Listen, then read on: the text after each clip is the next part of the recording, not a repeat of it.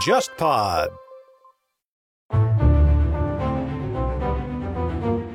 各位听众，大家好，欢迎收听这一期的《忽左忽右》，我是陈彦良。呃，今天这期节目，我们的嘉宾还是非常熟悉的康神啊，周小康。大家好，最近啊，有一本书，我和小康都看过了啊，是沈志华老师《冷战史的大拿》新写的一部经济方向来观察冷战发生的一本新作啊，《经济漩涡》啊，这也给我们提供了一个算是我们这个节目经常也会谈论到关于冷战的话题嘛，提供了一个新的这样的一个解读方向，一个新的视角，而且你从这种所谓的经济角度来呃审视冷战，其实会有非常多的一些话题是可以来聊的。正好这方面，此前呢，像小康跟我就已经交流过啊，这部分他很多年前就已经有过相关的一个一些研究啊，包括也有一些已经成文的文章啊，所以我们今天可以来聊一个从商业、从经济的角度切入冷战的发生的这样的一个话题，呃，这个话题而且是跟这个医药的历史或者说商业医药公司跟中国的关联相关的。对，呃，我们要讲到一个非常著名的科学史上的案例，也是一个商业史上伟大的成功，这就是盘尼西林。青霉素大家知道这是青霉素，对不对？那么实际上来说呢，帕尼西林它是青霉素转移过来的，它是第一个被商品化名的青霉素啊。那么这个是辉瑞最早的产品啊。那么现在我们都很熟悉的青霉素，盘尼西林已经变成了一个艺名。啊 早期的辉瑞神药，呃对，呃，但是呢，这个话题呢就非常有意义。等会儿呢会聊到很多的侧面，它有科学向的，嗯有社会向的，然后很重要点的话会放在一个二战末期到冷战开始这样一个全球视角下。那么还有一些呢，可能会引发我们很多呃民族自尊心、民族自豪感的东西啊，因为我们如何在一个很困难的环境下自力更生，发展出我们中国的青霉素工业。而今天的话，中国的抗生素的工业已经是全世界规模最大的。我们不仅是最大的青霉素的生产国啊，然后还包括很多其他的抗生素以及抗生素的呃中间体啊，我们有很大的这个生产能力。嗯，所以其实讲的是一段青霉素如何进入中国的历史啊。而且我觉得，为什么在二零二三年这样的一个时间点来聊这个话题，其实对我们节目来说，现在是一个比较好的时机，对吧？我们刚刚经历过一场持续了三年的这样的一个算是烈性的流行性疾病，这样的一个新冠的大流行。然后像公共卫生啊、防疫这样的一个话题，我们在现在这样的一个环境下，经过了那些事情之后，我们再来聊，我相信大家对这些事情的认知以及内心的很多公约数，会跟过去，比如说我们在疫情前聊这个话题会非常不一样。对，呃，其实大家讲到盘尼西林或者青霉素呢，肯定是不陌生的。尽管现在大家主流使用的抗生素已经不是青霉素了，嗯啊，但是它是个文化现象。那么这种文化现象对大家的认知植入如此之深啊，是有一个很多不同的维度灌输的结果啊。比如说，我们当年在读中学的时候，初中就有一篇课文，那就是陈毅市长。啊，陈毅市长，我们知道啊，这个是沙叶新先生写的话剧，最后又被改编成了电影，是一个经典巨作。那么这个里面的剧本呢，编入了上海的中学教科书。呃，其实我知道，除了上海的版本以外，有其他一些地区也用这个教材，也有这篇课文的。那么里面具体的案例讲什么呢？就是里面有一个桥段，陈毅市长夜访上海的一个老科学家。那么这个老科学家呢，说我正在研究国产的青霉素，但是国民党不支持啊，然后如何如何，然后表达出对于民族工业、中国本身的科学技术的现代化以及人民身体健康的这样关怀，对吧？就讲了这么一个故事。所以呢，这个里面就谈到了一个盘尼西林的故事，大家在不同的场合里面都会有这样的认知灌输进去，就是这是一个神药，嗯啊，这是个舶来品啊，曾经很贵，对中国封锁，然后为了解决人民身体健康，也是为了呃战备的需要，所以我们要发展自己的抗生素的工业啊，等等等等。那么这个是作为现代医药的一个典范代表，在中国建立起来的。但是呢，我其实很早以前在读这篇课文，或者是看陈医生长这部电影的时候，就形成了很多疑问。那么历史的真实到底是不是这样的？后来通过我的一些探究，发现其实大家对于这个事情的前因后果有很多误解，甚至于对于青霉素本身的误解都很深。为什么呢？因为大家其实现在把青霉素当成神药嘛，啊，如果大家再倒退个呃三十年前的话，你会发现电线杆子上有很多的小广告，是要讲一针灵，对吧？老军医一针灵啊，治疗一些这个性传播疾病。那么青霉素是个很好的一个药，但是认知里面有这个有故事，把青霉素抬到一个非常非常高的地位啊。其实这个里面故事当中是有一些偏差的，青霉素肯定很重要，但是它其实并没有那么那么神。可以先从青霉素的诞生开始啊，因为它其实也不是一个诞生的非常久的这样的一个药品啊，它应该是在二十年代末才第一次被发现，对吧？对，这里面为什么要去讲这个？从它到发现到工业化会有一个很漫长的东西，原因在于说，我们知道一九四五年的时候，呃，诺贝尔奖同时给了三名对于青霉素这个发现有重大贡献的科学家，然后里面有弗莱明啊，那么弗莱明是在最早的这个实验室里面，因为他的回忆是做了一些错误的操作，最后出现了在培养皿上发现了青霉菌吧，英国科学家，英国科学家，后面的话又有弗洛里。因为弗洛里代表的是他进入实验室和临床研究啊，那么这是他把这个青霉素从一个实验当中的一个错误引发到一个更加多的医药的实验当中去，那弗洛里有这个贡献，然后还有钱恩啊，那么这三个科学家是拿了。诺贝尔奖，但实际上在整个青霉素的研发过程当中，是有很多的科学家，特别是英美科学家前赴后继啊，用了十几年时间，最后把它最终形成了工业化。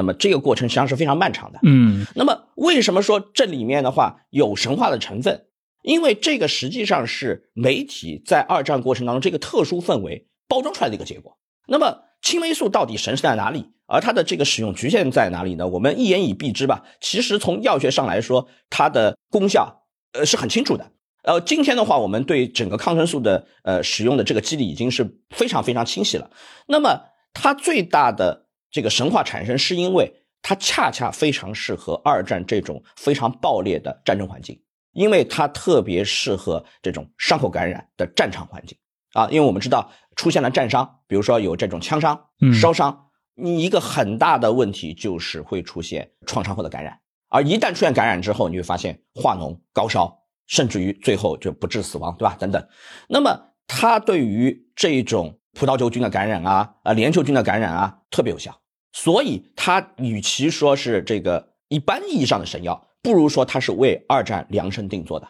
它可以很快进入战场救护，这个是它的特点。但是呢，它实际上是主要对于一大类的菌叫革兰氏阳性菌，它比较敏感。它在今天看来，它的广谱性并没有像大家想的那么好。嗯，至于说神药这个，那么我们就要讲一个对于社会文化现象非常非常根深蒂固的东西啊，对，就是性传播疾病啊。我们知道的话，西方一四九二年哥伦布发现呃美洲以后，就出现了，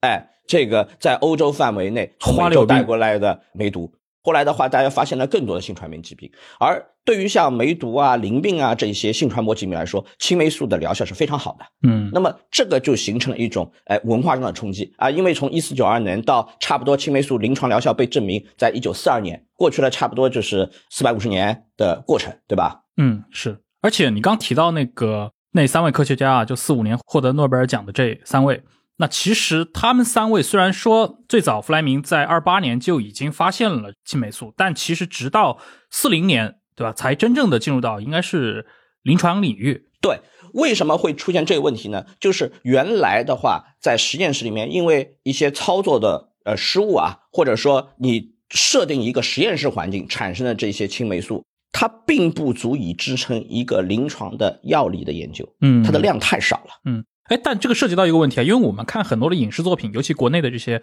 影视文艺作品啊，很多电视剧里面，抗战剧或者抗战神剧，甚至一些涉及到上海背景的黑帮剧情，经常会涉及到青霉素这个东西，无非就是在啊抢青霉素，还是在运输青霉素。但是按照这个时间节点来说的话，四零年才真正的应用于临床。我们在抗战时期真的有这么多的青霉素吗？呃，这这绝对不可能的。实际上，那个这个话题很有意思，就是说真正的弗莱明他们把临床。的初步研究结果发出来，嗯啊，那么是一九四一年的事儿了啊，那么发在了一个非常著名的杂志，就《纽约大》杂志上面，嗯，这是钱恩的贡献会不会更多一些？才有足够的量能够进行临床研究，但是如果要扩大临床，还是没有，所以他们会去跟美国合作，因为美国的话有一个相对来说远离战场的环境，而且它的工业技术也比较好，所以一旦能够拿到一些这个技术的话，啊，美国有条件生产更多的剂量。来进行扩大临床研究。所以这个临床研究还是在一九四零四一年开展出来的。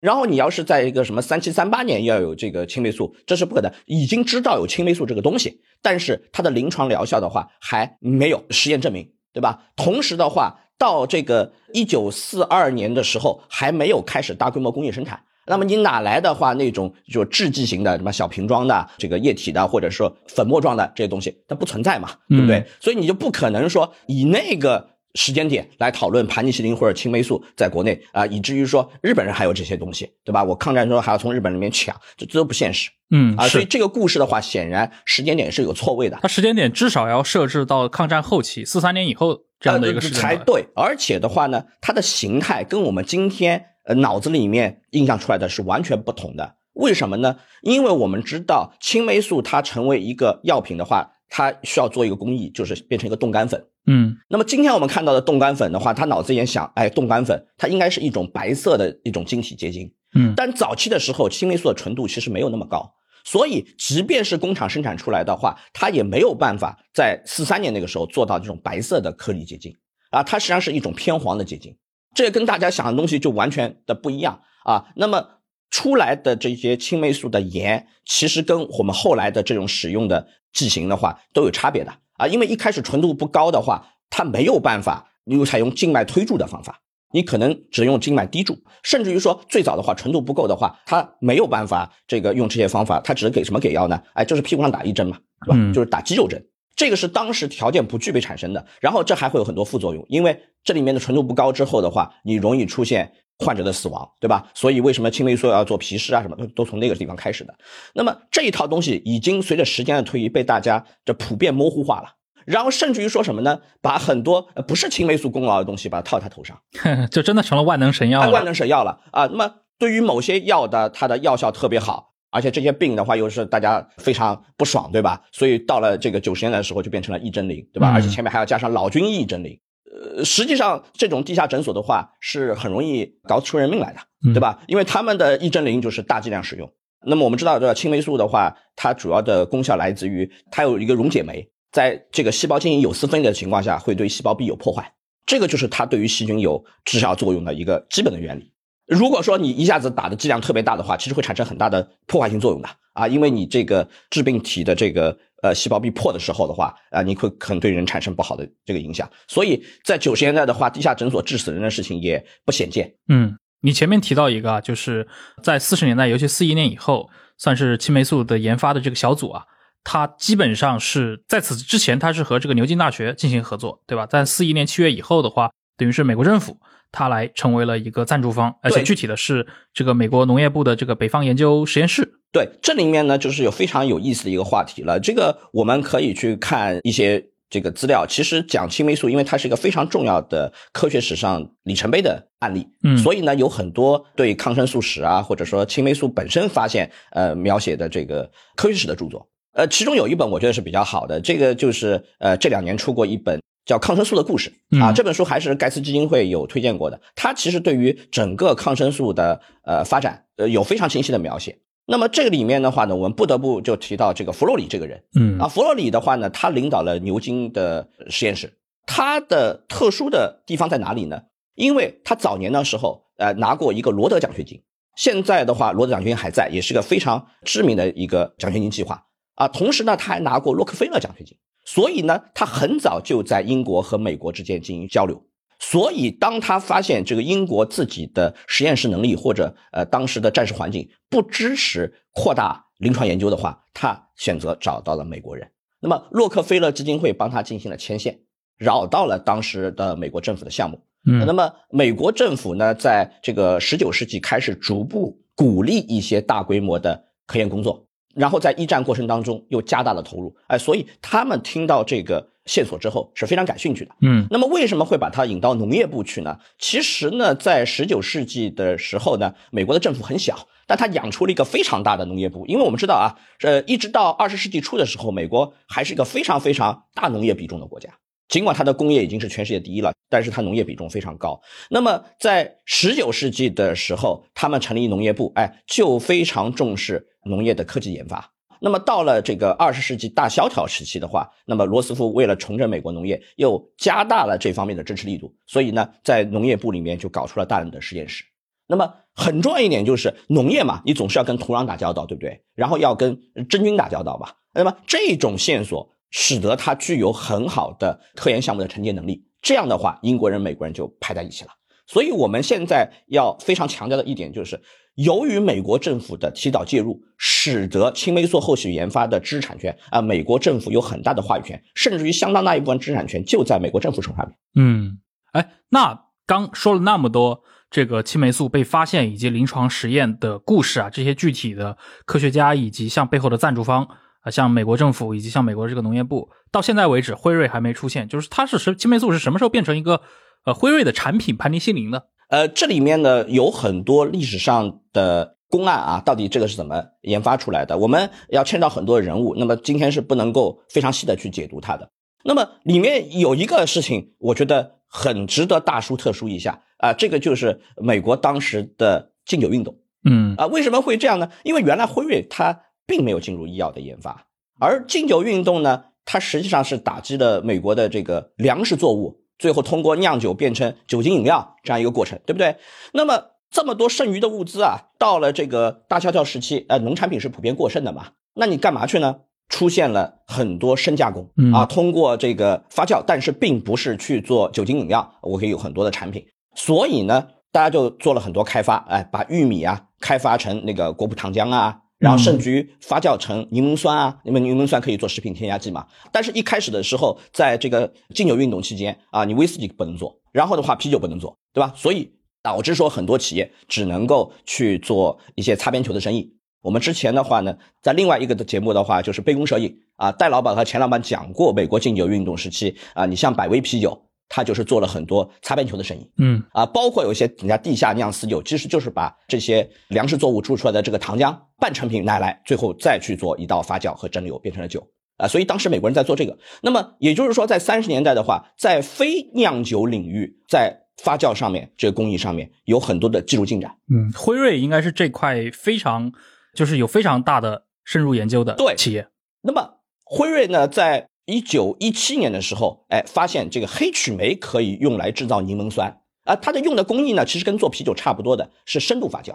如果大家去看一些现代化的啤酒工厂，像什么青啤啊什么，你看到它整套的这个啤酒酿造的工艺工序。但是呢，你要知道，这毕竟是要去做一个青霉素，做一个药，它在具体工艺上面对于它的洁净程度的要求是不一样的。所以呢，我要进行的适应性改造。那么在这个过程当中，其他公司啊，比如说你像呃美国当时头牌的制药企业，像默沙东，提出了不同的思路，哎，他们想要用合成的方法，至少是半合成，而辉瑞的这套技术路线是美国农业部北方实验室感兴趣的，这个我们叫正本清源了。呃，有一些材料是说这是一个商业竞争的过程，就是辉瑞提出了发酵解决路线，而默沙东这样的企业，包括施贵宝。提出要用合成路线，是一个发酵路线跟合成路线竞争，最后发酵路线胜出，抢先了，因为它很快能够形成产能嘛。这有叙事，我一度也认为这个叙事就是历史真实的。嗯，但是呢，最后发现其实不是这样。怎么说？在很早的时候，美国农业部的北方实验室就认准用发酵工艺去推进青霉素的量产，这是一条切实可行的道路，这是已经指定了一个大方向的。哦，我们前面也说过，哎，农业部有他的自己的动机嘛，嗯，对吧？因为它有大量的这个玉米剩余嘛，然后在禁酒运动的时候，又发展出了这个系列的产品，对吧？然后往这个方向去，是农业部支持的啊。所以这个政策引导，呃，有政策引导，而技术路线上其实没有办法在一九四二年的时候讨论什么合成工艺，嗯，因为青霉素它的功效来自于这个溶解酶，对不对？这个已经很清楚了。但是青霉素本身的化学分子结构都没搞清楚，你怎么去做合成呢？这个显然不是四二年、四三年能做的。当时在英国开始使用 X 光射线造影，把它的分子结构能够通过这种成像方法，然后做出来啊，已经有这个工作在做了，但是还没有搞清楚。这个事情大概差不多到一九四五年才搞明白的啊。我们知道啊，历史上非常著名的用 X 光这个造影出来啊，搞清楚一个分子结构的是什么呢？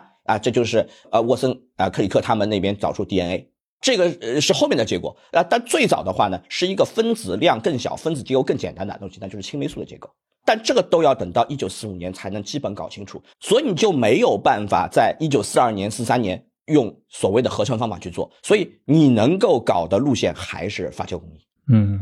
对吧？这我们就正本清源。所以很多看上去呃很像是那么回事的历史叙事，如果你仔细推敲的话，可能不符合呃历史真实情况。所以它真正攻克的其实是在发酵工艺当中的这些技术难题。呃，是的。那么这个整个的技术路线确定好了之后呢，哎，开始进行大家的试制，然后的话迅速把这个产能规模搞起来。那么这个东西呢，有暂时的需求牵引，对吧？因为美国在珍珠港事件之后大规模介入战争，然后部队扩员，对吧？然后呢，后来仗也越打越多，你对于这个现实的战争产生了需求，更不要说英军还在前面打仗，对不对？英国也有这个需求，嗯，然后呢，扩大的临床研究也是受益于在美国的早期的制备。到后面工业化了以后，然后就出现了美国的产能迅速爆棚的这样一个局面。嗯，那直到那个时候开始，然后我们才能讨论说青霉素从一个实验室里面的东西变成了一个商品化的东西。嗯，就我看到的材料说是四三年的三月份，对吧？辉瑞才建成了世界上第一个青霉素规模化的工厂。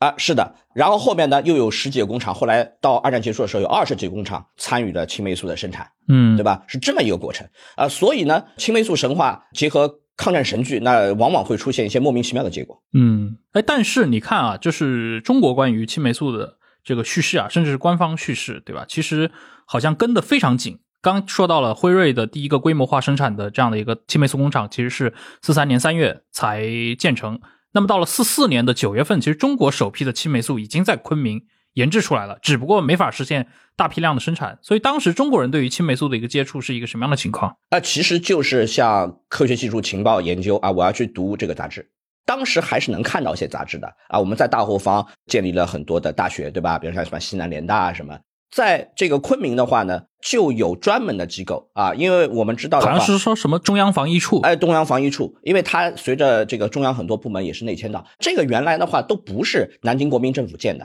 啊，那这是北北洋政府建的，嗯，所以这一九一九年，如果你要追溯它的真正的根源的话，我们知道啊，在清朝末年的时候，东北出现过鼠疫的流行吧，对，啊，那个时候就知道我们要建立一些防疫的防疫。对啊，呃，就是伍连德他们干的这些工作嘛。嗯，那么到了一九一九年呢，那个还是北洋政府在北京建立了这个防疫机构。后来这个张学良易帜以后的话，你国家形势上统一嘛，然后所以成立的这个中央防疫处。那么抗战全面爆发以后呢，你要内迁，所以他就内迁到昆明去了。嗯，在昆明的学术会议上，他们是有讨论，哎，一些国际上一些科技动态的啊，跟得很紧。所以呢，四零年到四一年开始，陆陆续续有一些论文出现之后呢，就开始在会议上提到。我们能不能立足现有的东西，我们也做，嗯，我们也搞一点青霉素出来，然后看一看。然后的话，如果再条件好一点的话，我们是不是也可以搞点临床？嗯，啊，那么当时的话还是属于叫临床研究阶段啊，你能够把青霉素的实验剂量能做出来就已经很不容易了。那么这个时候呢，四一年的话，也就在抗战的属于说最黑暗的时期，嗯，对吧？因为美国还没有参战，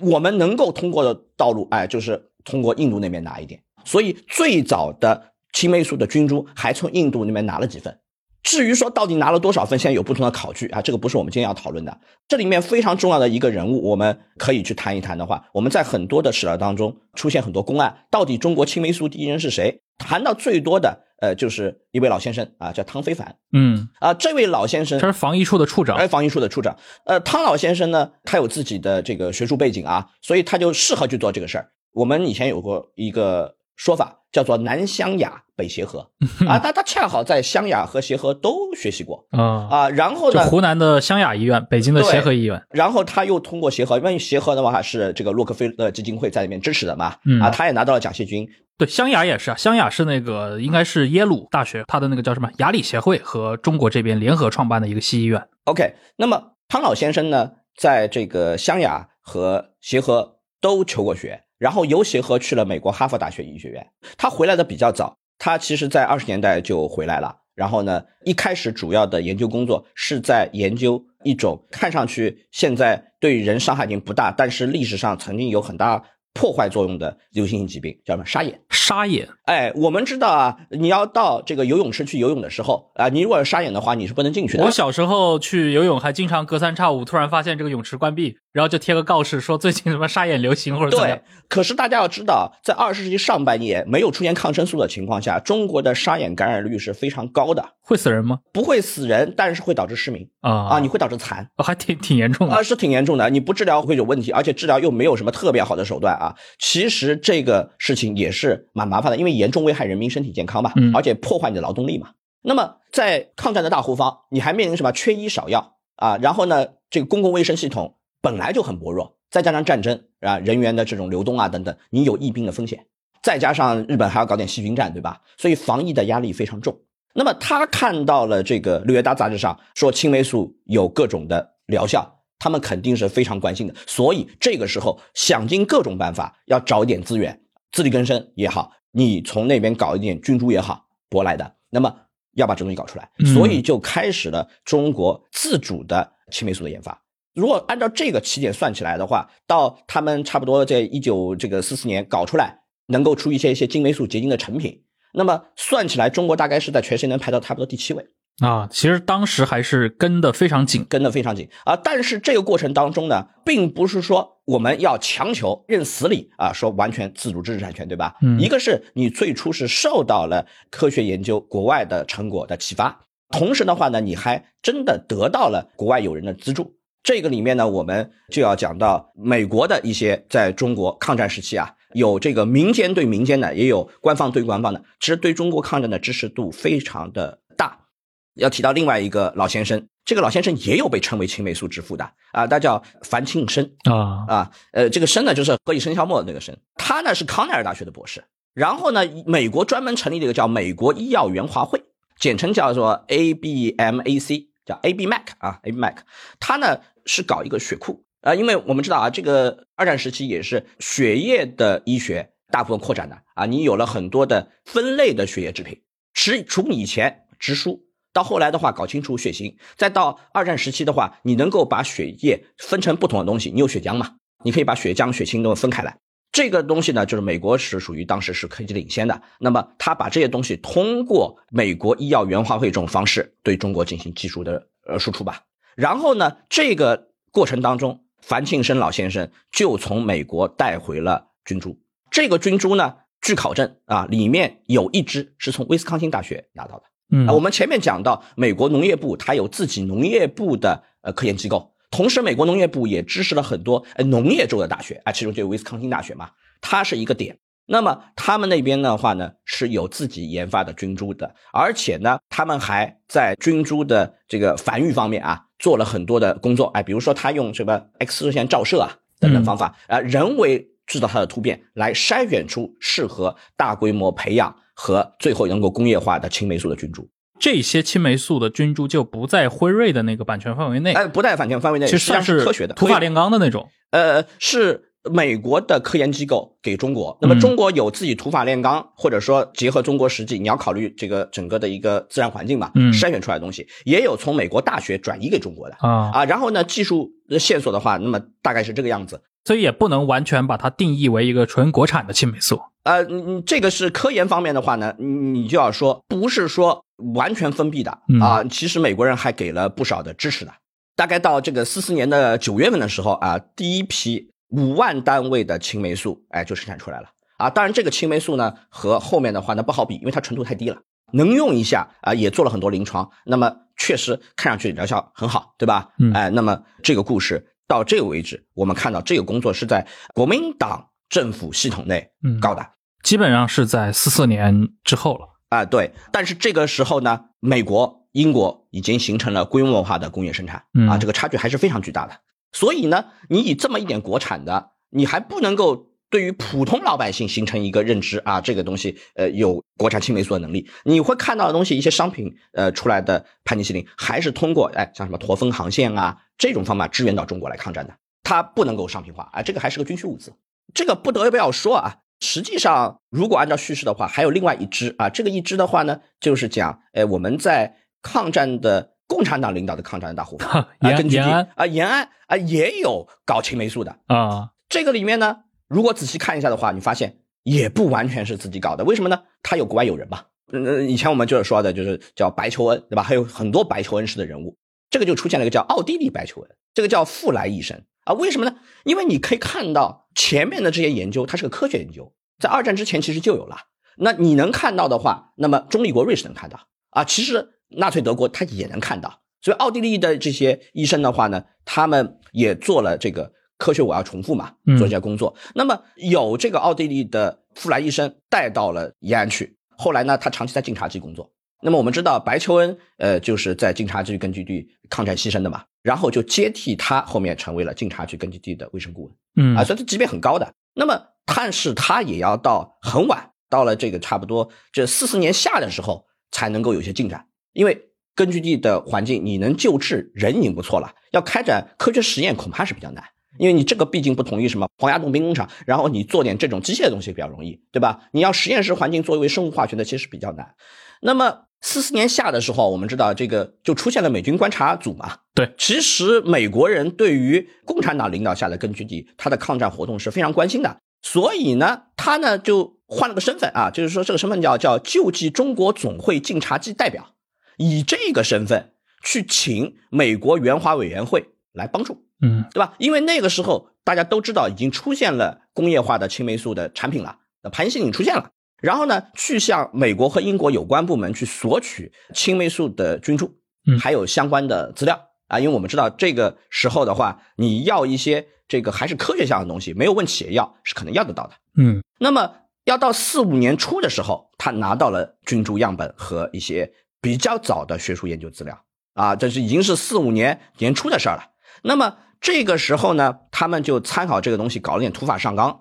然后呢，在延安城。东柳树店那个地方，呃，因为陕北嘛，喜欢叫某某店嘛，在里面有个叫中国医大，做了一些实验啊，然后就做出了土法上纲的解放区的青霉素，这已经是四五年初的这个事情了，开始有一些，但是这个产量呢，它跟昆明那边还不好比，昆明的产量本身也很低，为什么？因为昆明一个礼拜大概能生产个这个五十万单位左右。折合下来的话呢，一个礼拜大概差不多十瓶，嗯，这一瓶五万个单位啊，五万个单位啊，而且纯度还不高，对吧？你食用效果的话，呃，打折扣的，这太少了啊。那么，所以到抗战结束的时候，大概累计出来就是百来瓶，嗯，就国民政府他倾其所能，也就只能只有这个。那延安如果要搞的话，那产量肯定是少到微不足道嘛，更少了。对啊，但是你不排除，因为有延安观察组啊啊，然后你给了一部分是有可能的，但是量一定不是说。土法上纲搞出来的，嗯，这个是就不是一个土法上纲能够做出来的东西。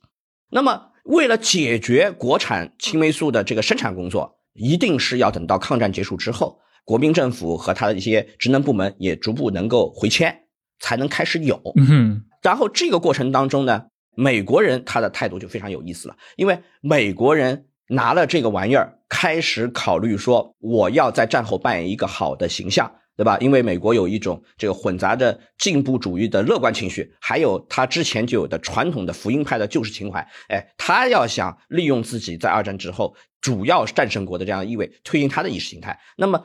当时盘尼西林是一个很好的东西，所以他开始考虑我能不能够在一些国家我推广青霉素使用。那么，除了这个以外，当时美国人真的会有这种脑筋，就是我不仅要授人以鱼，还要授人以渔，我给你干脆援建工厂吧。这个思路是放在一个就是临近二战结束末期的时候，呃，美国人这个心态，因为呢，美国人见证过一战之后的混乱局面啊，我们我们知道一战之后的话，呃，就马上开了凡尔赛和会嘛，对吧？但是呢，一战本身它的结束很突然，而且一战的末期的时候已经签了很多这个秘密条约啊，你比如塞克斯皮克协定是在英法之间签的，然后要及早退出这个帝国主义战争。俄国又去跟德国去签什么布列斯特里托夫斯克条约，这个我们已经讲了很多遍了。有这些东西横亘在，再加上一战之后错综复杂的局面，其实凡尔赛和会开的一团乱麻。就是威尔逊总统想要搞的那些东西，其实没搞成。最后美国连国联都没参加。这种情况呢，到了富兰克林罗斯福的时候，他不想再重演，所以他提前构思了二战之后整个全球，哎，复兴也好，还是这个战后救济也好，一个大的框架。所以当时罗斯福考虑什么呢？就是第一要建立联合国，把联合国家宣言这个精神，最后在战后变成一个国家间组织来解决战后和平问题。然后呢，战后的救济复兴问题呢，他当时想搞一个机构，这个想法很早，四三年六月份。我们知道四三年六月份的时候，基本上在各条战线上，呃，盟国都已经开始占上优势了，可以开始讨论战后的复兴问题了。所以罗斯福就提出要建立一个专门的国际机构。来做这件事。然后这个机构呢取了个名字叫联合国善后救济总署啊，有不同的翻法。这个翻译的名字呢有点问题，对吧？它的缩写 UNRRA。罗斯福因为他搞新政，他特别喜欢这个复兴这个词啊。然后呢转译过来以后呢，变成就是善后救济总署啊，也可以。但是前面那个联合国呢，你显然在四三年、四四年的时候没有这个概念。这个联合国你做联合国家解，因为联合国的精神是来自于联合国家宣言嘛，构建反法西斯同盟关系嘛。这个提议呢，因为它解决实际问题，所以到了四三年的十月份啊，具体日子在四三年十一月九号，四十四个国家响应，在白宫签署叫《联合国救济和复兴管理协定》啊，标志着这个叫善后救济总署正式成立。为什么大家都愿意参加？因为大家找到金主了啊，美国人掏钱，嗯，美国人当时财大气粗嘛，所以他变成了这个组织最主要和最热心的捐赠国。那么最后盘账。筹集了三十七亿美金，美国一家出二十七亿美元，绝大多数，对吧？剩下的那还有像英国，那其实已经债台高筑了嘛。你说英国马上要破产也不足为奇，都出了六点二五亿美元。然后呢，英联邦的加拿大出了一点三九亿美元，就这三个国家，大家算一算啊，盎格鲁撒克逊对吧？然后出了联合国善后救济总署百分之九十以上的资金，然后出钱出了多了以后呢，美国就对这个机构。有绝对控制权，然后总部设在华盛顿，而且的话，的负责人也有美国人开始担任。他他要开始推行一些美国设想的战后复兴的计划。这里面呢，最大的一个工作的重心在什么地方？在欧洲。嗯啊，因为欧洲是他们认为人文明的中心嘛。然后两次大战的话，破坏也很严重。然后呢，历史上盘根错节的问题也很多。所以呢，美国人想用这种方法来去解决。那么这个掏钱出来一个重要的方向就是。我给你援建青霉素的工厂，所以计划做出来之后呢，那美国人看给什么？当时的话，青霉素自从开始工业化生产之后，技术基本上就是几个月就能迭代一次。然后美国呢有条件拿一些相对来说，哎，不是那么高级的技术转移出去啊，那美国人也要留一手，对吧？所以当时桂花的就是我有做标准工厂的这个方案，拿出一个计划图纸来啊，然后作为一个标准化工厂，你们各个国家可以申请。那么这个工厂的产能是多少呢？四百亿单位一年。那你想嘛，这个比土法上纲一个礼拜才几十万单位的，那这个完全不是同量级的东西啊。嗯。那么准备要去援建的对象呢，是列了这么几个：意大利、嗯，捷克斯洛伐克，这个是南欧一个，中欧一个，外加什么呢？大家注意了，后面这几块很有意思：波兰、南斯拉夫、白俄罗斯、乌克兰。啊，为什么有意思呢？其实当时一开始啊，捷克也在苏战区里面嘛，对吧？但是美国人认为的话，捷克还是有可能走向一个相对来说民主化的结构的，对吧？然后呢，波兰、南斯拉夫啊，那又情况不一样，因为波兰是它最早独立之前的话，还是沙皇俄国的统治范围嘛。二战结束之后的话，苏联人对波兰的控制是很牢的。南斯拉夫呢，虽然人没有介入啊，铁托的游击队呃最后打赢的。这个是东南欧还有东欧。那么最后两个国家，你看。就很有意思了，他的身份是那个苏联的加盟国。对，这个里面就牵扯到一个历史上非常有意思的事情了。因为在二战末期来构思联合国的时候，为了争取在联合国里面有更加多的话语权，嗯，苏联人曾经一度提议，我所有加盟共和国全部去占一票，但美国人当然不能同意了，所以来回拉锯之后，美国人就同意让我让白俄罗斯、乌克兰进去，因为我们知道啊，俄白乌这三个国家。哎，那是最早的签立同盟条约的，也是最后覆灭苏联的三个黑手。对对对。那么这个时候呢，我美国人也说，你你这样这样啊，那么未来的话呢，我可能也可以做点文章。所以他说，哎，我给白俄罗斯、乌克兰也援建，但是这个谈肯定是跟苏联谈嘛，对吧？那么这个过程当中呢，我们看到啊，谈的比较顺利的那肯定是意大利，因为意大利虽然有这个共产党游击队。然后社会主义势力也有，但是基本上来说，它是一个民主国家，而且它是比较早退出这个轴心国的，对吧？它比较容易解决。那么捷克的事情呢，当时认为还能解决。然后波兰、白俄罗斯、乌克兰，那就是跟苏联去讨价还价了，对吧？大概是这样一个体系。那么美国的这个意图呢，虽然有一点小九九，但是呢，人道主义的目的还是比较明显的，因为它是免费捐赠的嘛。同时。这个方案也有在中国实现的可能性，美国是讨论过的，嗯，就是在中国也建设，呃，中国也可以按照这个模式来，但是问题在哪里呢？中国的技术条件实在太落后了，你没有工业基础，所以呢，美国的方案就是先搞一些中式的装置，你既然能够回迁到北京，我就在北京去搞一些像样的实验室和中式装置，然后后面再在工业条件基础最最雄厚的上海，然后我搞一个放大型的工厂，标准呢要比这六个国家的要低一点嗯啊。那这这故事就来了。那么回迁以后呢，当时是在哪里？在天坛旁边。啊啊，我们知道现在有一个上市公司叫天坛生物，对吧？为什么叫天坛生物？最早追溯就是中央防御处在天坛旁边的实验室，这个是在美国整体对华援助计划下的一个项目，嗯，算是个青霉素的援建计划。呃援建计划是三年。然后呢，对口的呢，我们刚才说了，美国搞了一个联合国善后救济总署，对吧？那么对应的，在国民党政府的行政院里面就设了一个叫也叫善后救济总署啊。那么这样叫对口单位。实际上这里面有必要提一句，尽管这个美国设想的联合国善后救济总署最初的想法是以欧洲为主要的工作重心，但大家最后盘账会发现，他在中国投的钱是最多的。在中国投了多少钱呢？实际上到最后盘下来，中国是投了五点一八亿美元。当时中国多少人口呢？四万万五千万，对吧？呃，人均大概一个多美金吧，对吧？嗯啊，我们看看排在后面的，叫波兰，大概四点七八亿美元，意大利四点一八亿美元，南斯拉夫四点一六亿美元，这都是过四个亿的。嗯对吧？还有希腊，呃，三点四七亿美元，捷克斯洛伐克两点六一亿美元，乌克兰单算一点八八亿美元，奥地利还有一点三六亿美元。中国跟它比起来是最大的单一国家，尽管中国的人口多，每个人摊不了多少。你按照呃人口来算的话，这些中东国家的话，基本上人口都只有中国百分之十不到吧，对吧？人均分到肯定更多。但是如果按照国别来算的话，其实给中国投的钱不少。里面的话就有在天坛那边去做一个中式工厂的这样一个计划。那么这个计划的话呢，有对口部门的，然后的话呢，它的特点是什么？小步快走，我先小规模的做一笔投资，然后把它的这个机器设备先装起来。嗯，那么这个工作呢，由之前就给过中国军珠的美国医药援华会来提供啊，就扔了一点六万美元进去。然后呢，这个规模跟在东东欧建的那些国家是不好比的，因为那个的预算大概是每个工厂二十五万美元，对吧？有差距的。但好歹啊，你这比这个昆明或者延安土法上钢要好多了。那么接下来就是在上海建立一个更大的工厂。这个工厂大家去想一想，实际上不是像陈毅市长里面讲的完全没有计划，没有国产化计划，嗯其实计划一直是有的。各位好，长期以来，忽左忽右和图书的关系一直密不可分。我们在公众号的资料延伸，还有 JustPod 小红书账号上，长期都在整理节目中提到的书单，并且也邀请研究者、作者们登上节目。还有 JustPod 的夏日订番 Just Read 活动，最近呢，忽左忽右也上线了卖书业务，可以前往公众号“忽左忽右 Left Right” 回复“买书”两个字，了解详情。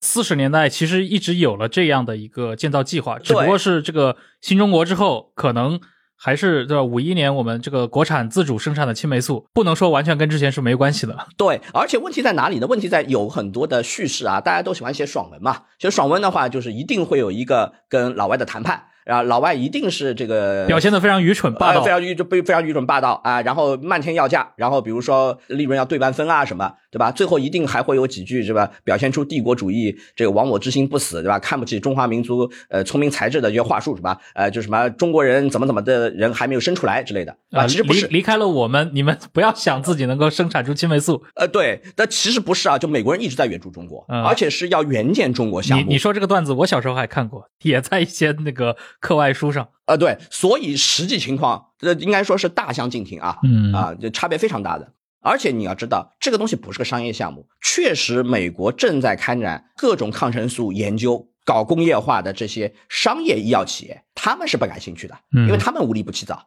但是恰恰是因为美国政府很早就介入了青霉素的研发，包括它的这个呃工业的生产技术啊，工艺包，所以它有可能这么干。然后另外一个呢，就是美国干什么？美国还有什么有办法去绕开这些商业企业，哎，去跟加拿大谈。嗯，这个故事里面的话呢，我们还要回到就二战时期，因为英国毕竟在战争过程当中，它可能会遭到德国的轰炸嘛，所以很多英国的生产能力是建在加拿大的。同时的话呢，像辉瑞这样的工厂，它做的发酵的设备，还有其他一些的重要的呃设备，是从加拿大订购的。所以呢，加拿大作为一个英联邦国家。它获得了很多青霉素方面的专业技术。当美国在二战结束之后想要援建青霉素的时候，他要考虑我不要过多的去跟上海企业打交道，因为他们肯定是没有兴趣的。嗯所以美国政府出面呢，就不找美国的企业，转去找加拿大，然后让加拿大的企业还有加拿大的大学来出面。所以最后你会发现，我们中国除了引进美国的设备以外，还美国这个出钱让中国的这个科学技术人员到美国和加拿大去学习青霉素的生产工艺，对吧？嗯去了哪里呢？哎，加拿大多伦多大学，还有它下面的康诺特实验室。这个过程就是他还给你培训技术、培训人员的。你那些故事就看大家就觉得，哎，越来越像这个脑补出来的东西，对吧？啊，而且这一段经历里面，就是这个四十年代末啊，还在国民政府时期，那个谁啊，同村啊，他应该是参与了的。就后来在陈毅市长时期，就是五一年的那个攻克青霉素问题的上海的那个青霉素实验室的所长嘛，不就是同村本人嘛？在新中国时期带领开发出了完全国产的青霉素团队的这个领导，就是在四十年代末国民政府美国援助项目当中的一个具体的对接人。对，就这一些在美国有学习经历然后的科学家，其实在国民政府的下面跟美国有大量的合作，所以你可以看到，跟成毅市长里面去讲，哎、什么宋子文说这个洋药都用不光啊、为什么要生产，完全是不一样的。我们现在想，就是可能这个沙老先生在写剧本的时候写的比较爽，对吧？他也写爽文，但是有没有真正考证过？就是只能说文艺作品实在是太不靠谱了。呃，对，那么不得不提的就是，因为同村主要的工作重心在上海嘛，他很快就调到了上海来。然后呢，还有另外一个人物，我从我个人角度来说，如果说硬要说那个剧作当中的老科学家有什么原型的话呢，同村应该原型占到百分之六七十。嗯那还有三十呢，是另外一个老先生，呃，叫马玉成啊，呃，他在北京做的比较多啊、然后他们分头在北京天坛那边的实验室和上海的这个工厂分别搞研究，他们还各自有一些创新工作的。然后呢，马宇成他是什么时候去北美的呢？他大概是在四八年八月，四年人下是又去了三个月，啊、等又回来了以后再去的。四九年的夏天的时候去北美啊，而且是拿着国民政府卫生部的派遣到那边去的。然后你要学嘛，但是呢，这个时候的话，我们知道啊，那四九年夏的时候，那其实国民政府已经是兵败如山倒，大家都在考虑是不是我要在台湾搞，而不是在中国大陆搞。对，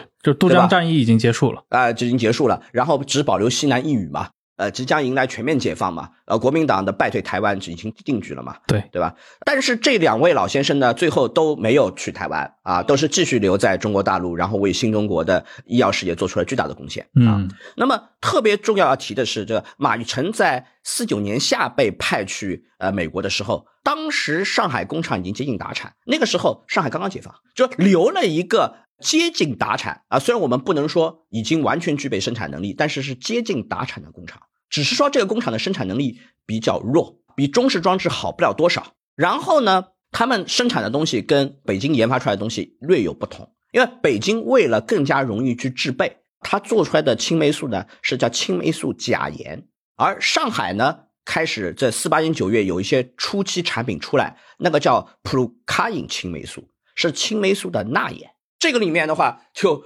要具具体讲了一下，就为什么这个钠盐要比钾盐好。呃，大家现在的话呢，心血管疾病比较多啊。现在科学证明的话，摄入过多钠盐对于这个高血压是有坏处的，对吧？你很容易导致血压高。所以呢，生活当中要减盐嘛，减盐其实是减钠，对不对？那么一种方法呢，就是用里面掺一些钾盐的东西，一个是保证电解质，对吧？但是钾盐不能摄入过多，钾盐摄入过多，你不是高血压的问题了，你是血压越来越低的问题了。啊，我们知道啊，现在有注射死刑的，对吧？注射死刑要打一剂钾盐嘛，那氯化钾打进去嘛。它是两两个药丸。对，所以就是说，你里面如果是用钾盐的话，注射量过多之后，可能会导致不良反应，嗯就是你的血压会掉下来。所以你打太多有问题，然后你直接在静脉里面注射有问题，这个就是钾盐的不利。为什么就是要做呃这个普鲁卡因青霉素，就是青霉素钠盐，它可以对青霉素的一些反应啊，它就是一些呃中中和啊，就是会有好处。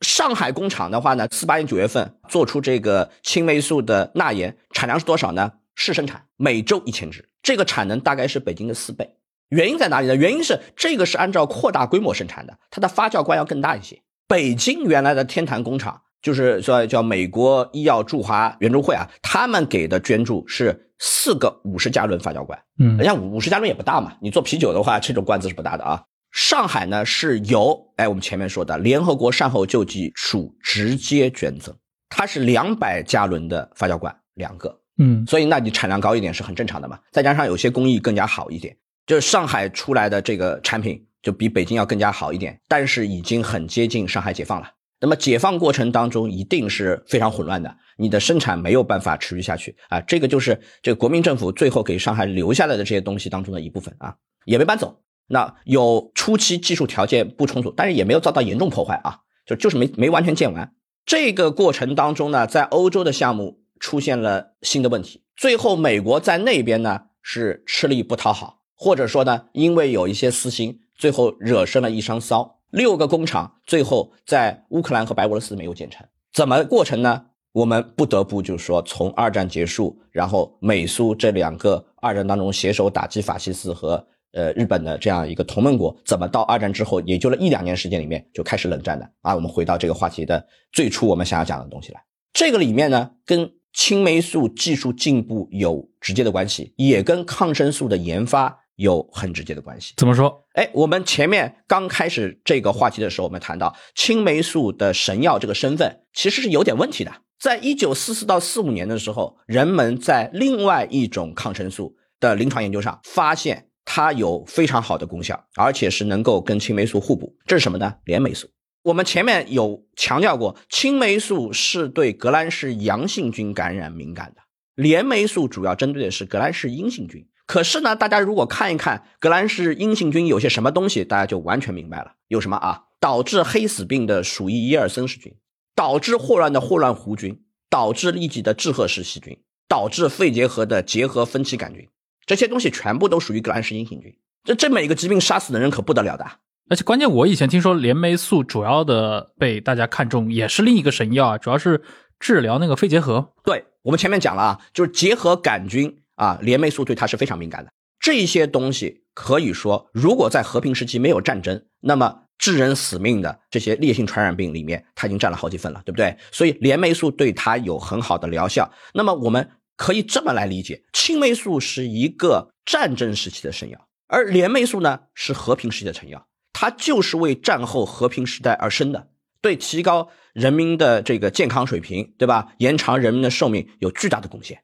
这一系列发现是在什么时候呢？一九四四年。可是美国人不是这么理解的。他怎么理解？呃，有个东西叫做 A B C，对吧？叫核生化，对吧？叫大规模杀伤性武器嘛。嗯，然后如果说你没有防毒面具，你怎么能够打化学战呢？你要能防，你就能打。然后美国人发现，原来我已经有了特效药。如果特效药搞得满大街都是，实际上对方发生去搞一些生物武器、细菌武器的可能性也大大提高了。而这个事情的话，在一九四四四五年的话，在美国内部形成了恐慌，而且呢，一九四四四五年的话，美国在二战后期的时候已经知道德国和日本搞了很多的生化武器实验，对吧？对吧？集中营解放了嘛。然后到了一九四五年，臭名昭著的七三幺部队啊，石井四郎最后向美国人投降，移交了很多材料。美国人是完全清楚日本人搞了些什么勾当的。其实日本在二战时期的那个细菌战的水平是跟现在比起来的是很低劣的，因为它也没有特效药。所以你一不当心要伤到自己人，但是如果你有特效药了之后，是不是针对没有特效药的人群，你就变成了一个我能防我就能干嘛？他有这个恐慌，而且的话呢，在二战末期的时候，日本人还搞了那个东西，就是气球袭击，飘过太平洋纵火。其实日本人也考虑过，我是不是投放点鼠疫病菌啊？所以呢，美国人就产生了一种疑人偷斧的心态。这个是在四四年、四五年美国人在滋长的。另外一个呢，随着青霉素的工艺的提升，美国呢运用了一个非常好的设备。这个设备呢，我们现在叫做这个波氏萃取器。这个故事呢，我们仔细来说一下，就是这个波氏萃取器，它能够把青霉素的生产能力大幅提高。原来我们说青霉素纯度比较低嘛，有了这个波氏萃取器之后的，它能够大幅的提高青霉素的产能。这个玩意儿本质上是什么东西？本质上是个离心机。大家一听离心机是不是慌了，对吧？这是不是铀浓缩的气体离心机，对吧？它不是气体，它是液体的。尽管如此，它对于现代生物化学的工业来说非常重要。它确实当时来说是一个神器。有了这个玩意儿之后呢，美国人就想揣着不给了，因为它是独门秘技吧，所以他就想方设法的对外援助的项目里面不包括这个设备，所以最后出来的青霉素的生产能力要比美国自家工厂出来的要低，而且美国还在不断在迭代啊，这就是小九九出现了。另外一个呢，就是想办法我给二战期间的装置，比如说美国人当时放弃了部分承诺，给南斯拉夫的就想换成什么呢？二战期间默沙东已经在用的早期生产装置，跟后面的。更新迭代的装置是不好比的，那这个当然南斯拉夫很不满意嘛，对吧？而且这个还是南斯拉夫，对吧？因为他已经这个四八年跟苏联闹翻了嘛，对吧？美国要争取的对象。然后呢，捷克、波兰、白俄罗斯、乌克兰，它虽然还是加拿大的工艺包，哎，但是美国由商务部禁运波氏萃取器。哎，我们在二零一八年之后就很清楚美国玩这套东西了。哎，美国商务部哎有这个，然后呢，制裁的话是美国财政部执行，呃，美国的外交部就是美国的国务院了，里面要有很多的这个综合的考量，然后就开始到处拱，对吧？结果就导致对于这个苏联、波兰、捷克三个国家，他们就很不满意，因为你美国人承诺没兑现啊，然后互相各种的拱。你说美国国务院有没有想法呢？他当然有啊。我们之前的话在能源节目里面讲到过，四六年年初的时候出现了伊尔山事件，有这个伊朗危机，有丘吉尔铁幕演讲。有这个苏联操纵在捷克斯洛伐克的选举，然后让共产党能够上台执政，等等等等，这一点事件出出完了之后，你说美国国务院没有这个想法，怎么可能？他一定是有想法的，所以就开始串联这个商务去搞禁运。那么这个时候呢，美国正在考虑未来联合国建立之后，哎，我怎么去管这东西？所以当时在呃联合国善后救济总署。这个工作范围内，先是把这个援建的项目移到世界卫生组织去了。嗯，可是世界卫生组织呢，他有他的想法，他就不像美国人掏钱的救济总署那样听美国人话了。他认为美国应该按照承诺把所有的设备完整的交付，然后美国人就拖着不给。这个时候有人站出来了，这个人就是四五年拿到诺贝尔奖的钱恩。嗯，钱恩，钱恩，这个钱恩呢，我们有必要说一下。他又是一个犹太科学家，而且是出生在德国的。他是父母都是德国人，然后后来的话呢，跑到了英国去拿英国国籍。但是他家里面很多人没跑了，死在集中营里面的。啊，他对于这个人道主义的看法，呃，非常强烈啊。他认为美国人应该遵守承诺，所以呢，他用自己的关系来施加影响，同时呢，组织向原来美国承诺要给这个工厂的这几个国家来搞一些这样的技术，也就把这个波氏萃取机给他们。帮助他们来打破美国的技术封锁，呃，所以这个过程当中，最后他们还是辗转拿到了这些技术。一旦拿到之后，就开始做大规模宣传，对吧？讲美国人多么不好，所以美国人闹到最后，就是在已经建成的项目上也不落好。然后干脆呢，最后的话，白俄罗斯和乌克兰的项目就没建成。嗯，整个这样一个过程，你发现美国人从一个非常有理想的灯塔国，几年时间就开始打小九九，最后弄到这种田地，这就是冷战初年的事情。然后在这个过程当中，你不得不说，苏联跟美国在冷战后初期的合作的嫌隙就已经出现了。嗯，经济领域的，经济领域的，然后一开始是美国想无偿援助的，后来开始放了私心进去，这个是冷战初期的一个很有意思的线索。然后很多的书里面没有提到这个，但是还是有一些著作的啊。其中在十几年前呢，有一本书，这个书叫做叫潘尼西林，或者翻译叫青霉素啊，叫潘尼西林胜利与悲剧。嗯啊，就是老外很喜欢用这种标题“胜利与悲剧”，对吧？其中就讲了，哎，美国人的三心二意导致战后向这些国家捐赠青霉素工厂的不顺利。我们从冷战的视角来看，这也反映出昔日的战争的盟友，共同开展反法西斯运动的两个主要国家，在二战之后已经开始要向形同陌路发展了。那我们回到国内这边。李刚其实讲到整个四十年代末，像那个马玉成、像彭村，他们在这个美国的对华援助计划里面进行了这种所谓的这些标准化的青霉素工厂的，包括一些青霉素技术的研发工作。这个到了新中国建立之后的情况，也跟我们讲一下嘛。呃，这个大体上来说，就是上海解放开始啊，因为解放之后呢，上海要成立军管会，对吧？那么军管会呢，就要把一些遗留的物资啊、遗留的企业啊，然后就要进行这个清理。大概在五零年年头上面的时候呢，就已经把国民党留下来还没有完全建成的这个青霉素工厂和这个原来呃外资留下来的拜耳的制药厂，然后还有这个中央防疫处的上海实验室三个单位合并。合并完了之后呢，成立了个叫做华东人民制药公司。嗯，五零年的三月二十八号，那个时候就二六空炸才刚过去一个月嘛，然后华东人民制药公司专门搞了一个青霉素建厂委员会。有一个初步有雏形，然后试生产过的工厂，在它基础上面要做一个青霉素的建厂委员会，那是真正的工厂了。这个委员会呢，开了一个叫建厂问题座谈会，同村是有参加的。同村当时的想法就是搞一个三步走的计划。那么第一阶段就是立足现有设备，将整个生产工艺完全打通，然后消缺。当时呢，这个生产能力呢还不是很完整的，所以要把它整个的路线打通。第二阶段呢，就是加装置。那么原来的话，发酵罐容量比较小，添加四个一千五百加仑的发酵罐。第三阶段呢，就是搞四个五千加仑的发酵罐。每个阶段呢，大概给六个月时间。所以他当时呃建设社会主义的热情很高了。问题在于说，在当时的国际环境下面，你要这个发酵罐还有其他一些关键设备是个大问题啊。那怎么办呢？就是动手来搞自力更生嘛，对吧？据有些资料显示的话呢，就是用木桶箍，然后里面搞一层很薄的不锈钢，因为你完整的一个不锈钢的容器你就很难搞嘛，嗯，对吧？你你不锈钢都非常非常缺，那会儿还没有大炼钢，哎，这这这其实本质上也是个土法上钢嘛，你土法上钢可以搞钢铁，土法上钢可以搞生物化学，对吧？这个过程呢就很困难，所以到一九五三年的时候，自行设计的一千五百加仑罐才投产，就是那种玩意儿。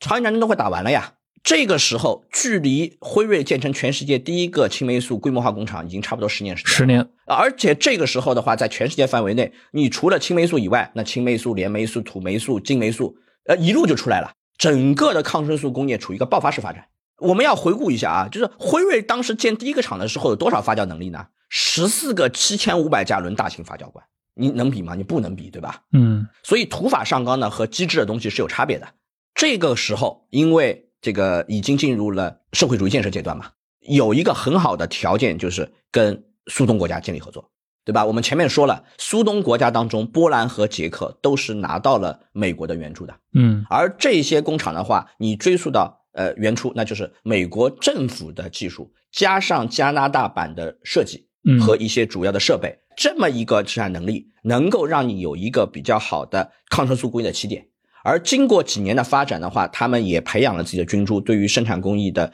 推进，有形成了自己的风格了。嗯，然后他们开始有机会跟中国进行一些合作了，这个就开始了我们讲一边倒外交政策下，呃，中苏蜜月期这样一个过程。嗯，所以呢，一些的专业的技术会议，你发现有苏联、波兰的专家出现，特别是对上海贡献比较大的是捷克人。到了差不多就是这个五三年的时候，成立了一家专门的企业，叫叫国营上海第三制药厂了，上药三厂嘛。它是在五三年的五月正式投产的。然后呢，作为中国的抗生素工业的摇篮，哎，我们上海写下了重要的一笔，这个是上药三厂。那么这个工厂呢，呃，后来到八十年代更名了一个更加耳熟能详的名字啊，这就叫先锋药业啊。大家有一段时间的话，抗生素的话，呃，你到医院里面开药就简称叫先锋，先锋头孢。那头孢跟化学还有关系啊？先锋这个是工厂名字来的，你你可某种角度来说，它就是个国标吧？你如果追溯到过往的话呢，你可以看到原版的技术，最后追溯到你还是美国跟加拿大的嘛？